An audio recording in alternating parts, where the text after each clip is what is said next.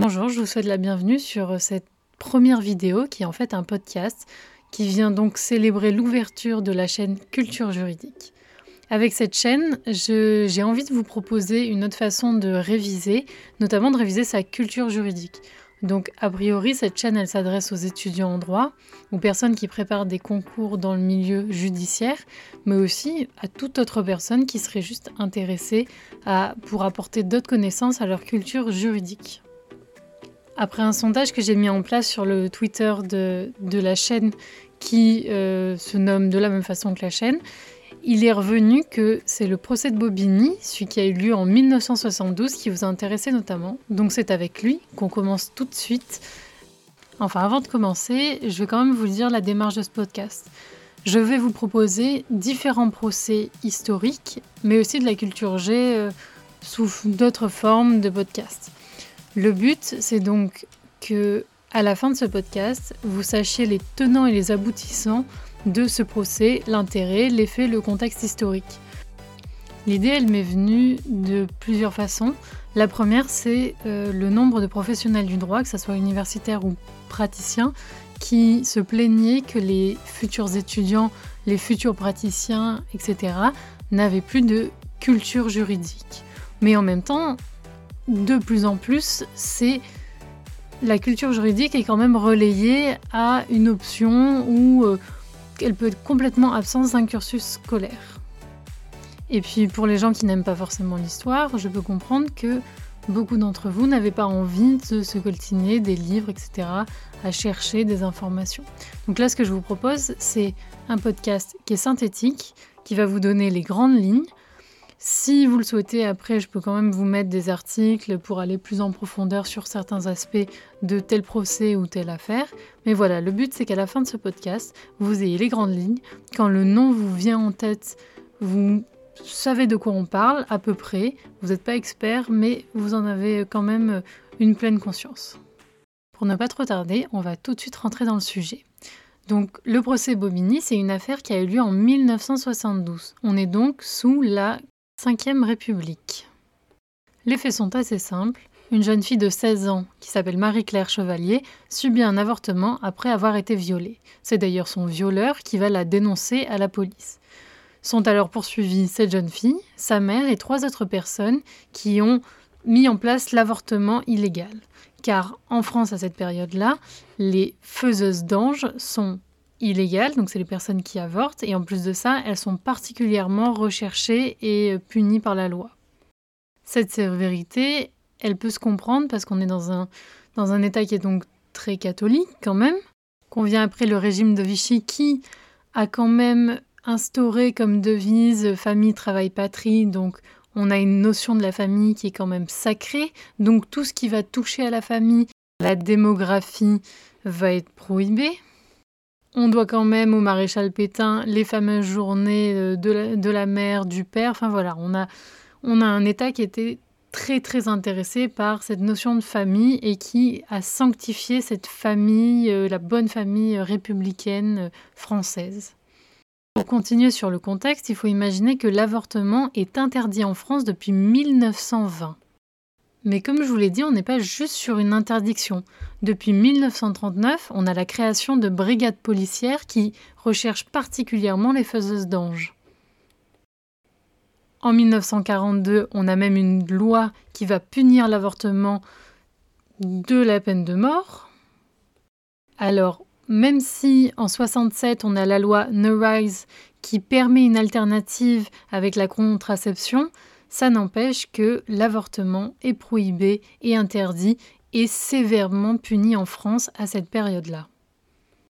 Oui, mais voilà, la situation de la jeune fille de 16 ans qui s'est donc fait avorter illégalement à la suite d'un viol, elle va émouvoir maître Gisèle Halimi, qui est une figure du féminisme à cette époque.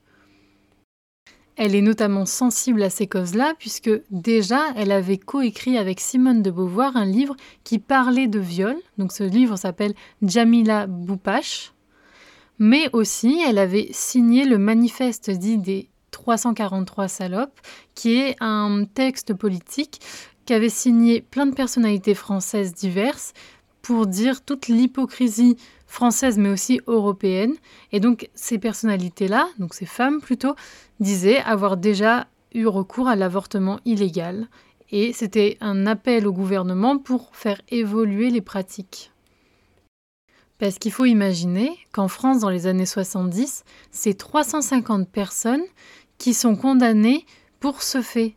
Donc c'est quand même une pratique qui se fait, qui est punie, mais on pas nier le fait que voilà, y les gens ont recours à ça.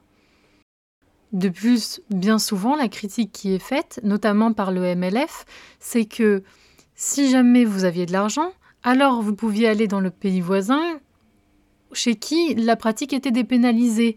Et donc ce cas-là, on le retrouve par exemple pour l'Irlande, avec notamment l'affaire de l'Irlandaise Sheila Odger, mais aussi on a d'autres affaires comme l'affaire X du 5 mars 1992 à la Cour suprême ou l'affaire C de 97.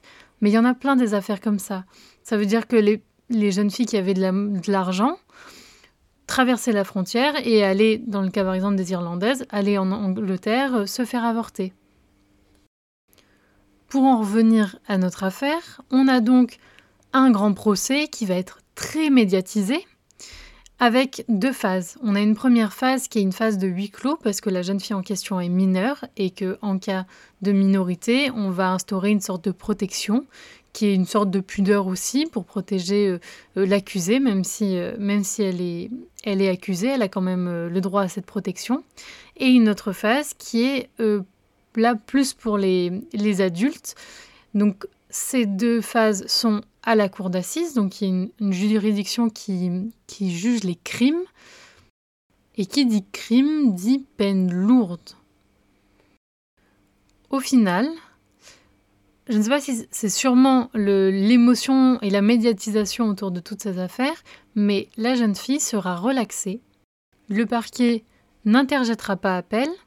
Par contre, on a quand même euh, chez les adultes les, euh, la faiseuse d'ange, donc qui a pratiqué vraiment l'avortement, qui va être condamnée, et la mère aussi de, de la jeune fille qui va être condamnée. Mais on est sur des condamnations qui portent sur des amendes. Il y a quand même eu un choix de non-sévérité par rapport à cette affaire. Et cette affaire, elle est importante, et c'est pour ça que je vous en parle, parce que c'est un, un, turning point de l'histoire au niveau de l'avortement.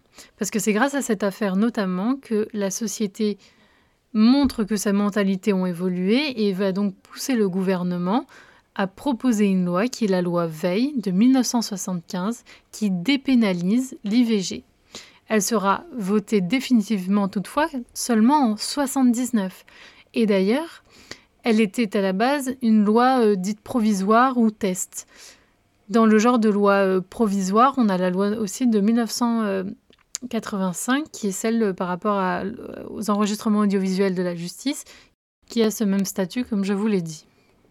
Pour clore cette euh, saga judiciaire et aussi l'évolution de, des conceptions et de la législation, il faudra attendre en 1982 pour que l'IVG soit remboursé.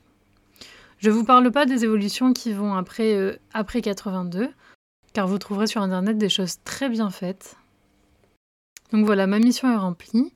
Désormais, quand vous entendrez parler du procès de Bobigny de 1972, vous saurez que c'est le procès qui a fait évoluer la législation française sur l'avortement et qui l'a dépénalisé.